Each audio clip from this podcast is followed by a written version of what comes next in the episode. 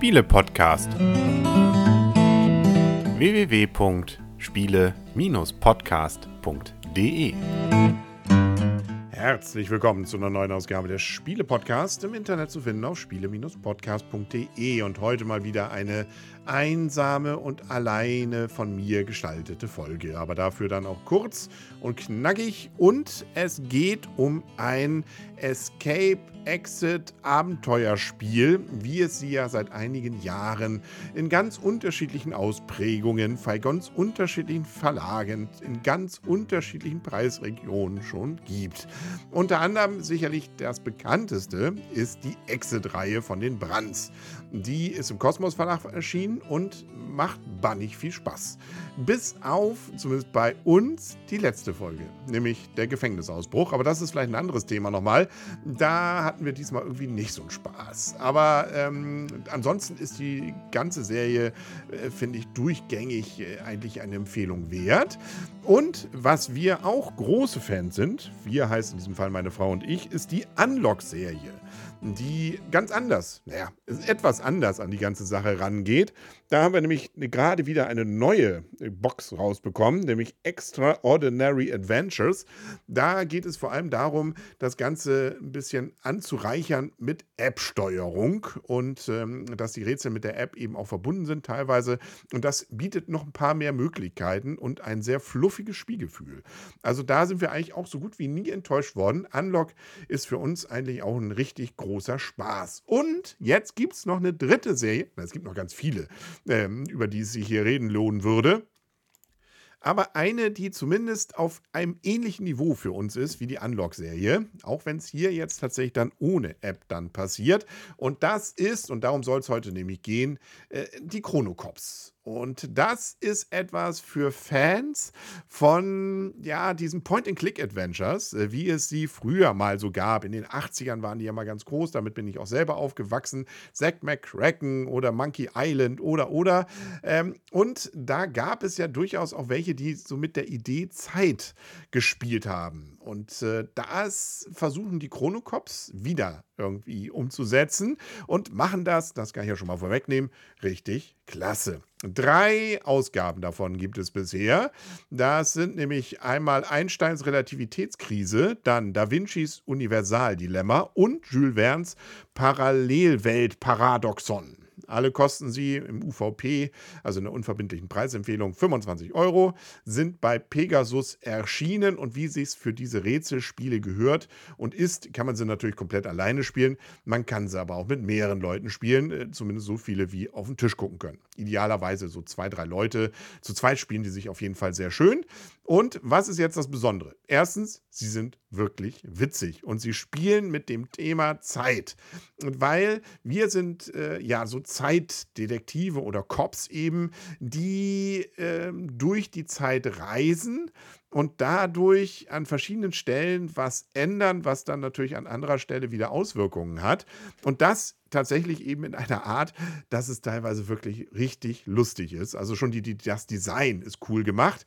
Ähm, und äh, wir haben dann so Zeitlinien, wir haben also Karten, vielleicht um es erstmal grob darzustellen.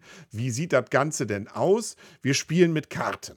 Also sind nicht Gegenstände, wir müssen auch nicht wild irgendwie die Schachtel auseinandernehmen oder, oder, oder, äh, sondern wir haben Karten. Und auf diesen Karten sind Gegenstände, vor allem sind da oftmals Jahreszahlen drauf.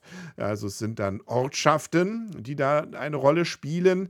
Äh, und wir fangen mit einem an, und dann haben wir so Zeitlinien, die wir nach und nach freischalten können. Und dann können wir nach und nach dann auch in die reingucken, in verschiedene Jahre springen. Und es sind, ergeben sich wirklich ganz knifflige, aber wie wir fanden, nie unfaire äh, Rätsel, die daraus entstehen. Und es macht einfach auch teilweise Spaß, die Sachen auszuprobieren und zu gucken, naja, wenn ich diesen Gegenstand jetzt in dieser Zeit einsetze, mal schauen, was so passiert, können wir die Prinzessin dann überzeugen, sodass wir in der Zukunft das und das haben.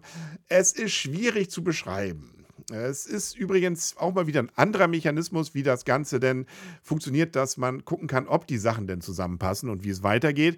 Bei Unlock ist das ja zum Beispiel, indem man Zahlen zusammenrechnet und gucken kann, ob dann eine Karte in dieser Kombi dann vorhanden ist. Hier hat man sogenannte Decoder oder einen Decoder.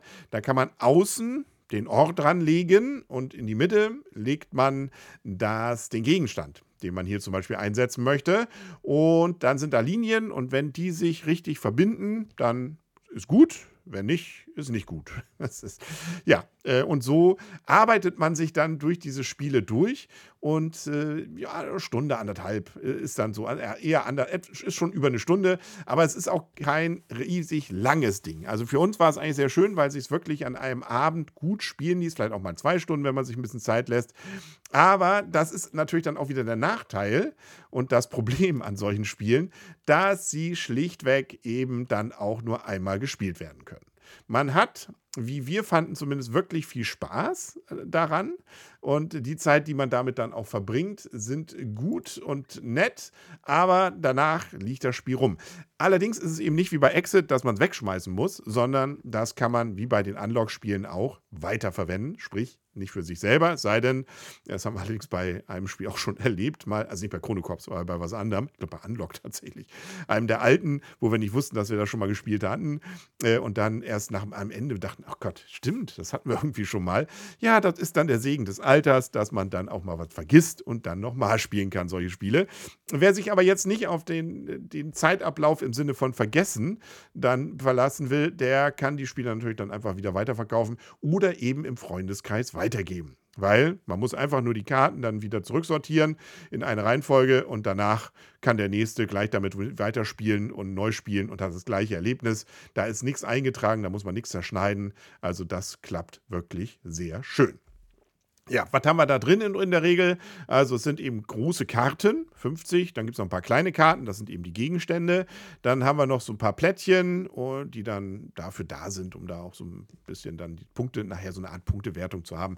Aber das ist, äh, ja, der Weg ist das Ziel und äh, das kann man natürlich mitnehmen für sein eigenes Ego, muss man aber auch nicht zwingend. Ja, also viel mehr lässt sich auch nicht sagen, ohne dass man jetzt großartig spoilern würde. Und das will ich nicht, weil das macht äh, dann schon gleich das Spiel kaputt. Äh, es bleibt einfach richtig cool.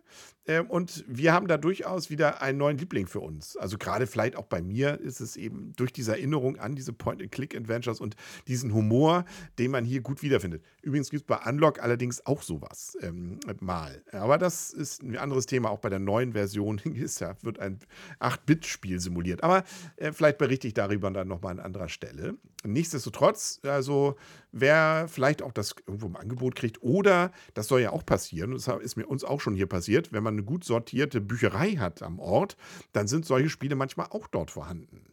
Ähm, und dann kann man sich die da vielleicht auch mal ausleihen oder wie gesagt, man teilt sich das dann mit Freunden und äh, dann rechnet sich das eigentlich dafür, dass man da eben äh, anderthalb, zwei Stunden wirklich schöne Zeit verbringen kann.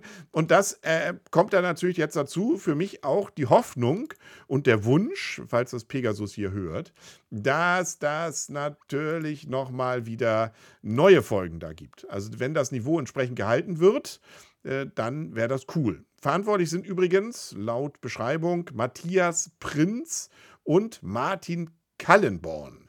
So steht es zumindest hier beim Einstein. Mal sehen, das sind sie, glaube ich. Die sind für alle drei verantwortlich. Ja, genau. Und ich sage, also, wenn man jetzt fragt, ja, mit welchem soll man denn jetzt anfangen? Völlig egal. Also, sie sind alle drei gut. Ich habe da jetzt nichts, wo ich jetzt sage, Mensch, das eignen sich zum Anfangen, Anfangen, Anfangen besonders gut oder nicht. Äh, da kann man, glaube ich, vielleicht mit Einstein, vielleicht oder Da Vinci oder Jules Verne. also macht es, wie, was, was euch, euer Liebling da ist. Äh, man lernt sie auch ganz neu kennen, die, die drei genannten Stars äh, der Geschichte. Aber gut, das ist dann das Thema dieser Spiele. Das war's mit diesem kleinen Empfehlungstipp von meiner Seite. Und dann sehen und hören wir uns hoffentlich bald wieder. Es gibt auch wieder eine Folge mit Michaela und Christian. Die kommt dann wahrscheinlich beim nächsten Mal. Dann geht es nämlich um äh, Eternities, äh, also um The Veils of Eternity. Äh, so viel Zeit muss sein. The Veil of Eternity. So viel Zeit muss erst recht sein. So, bis dann und tschüss.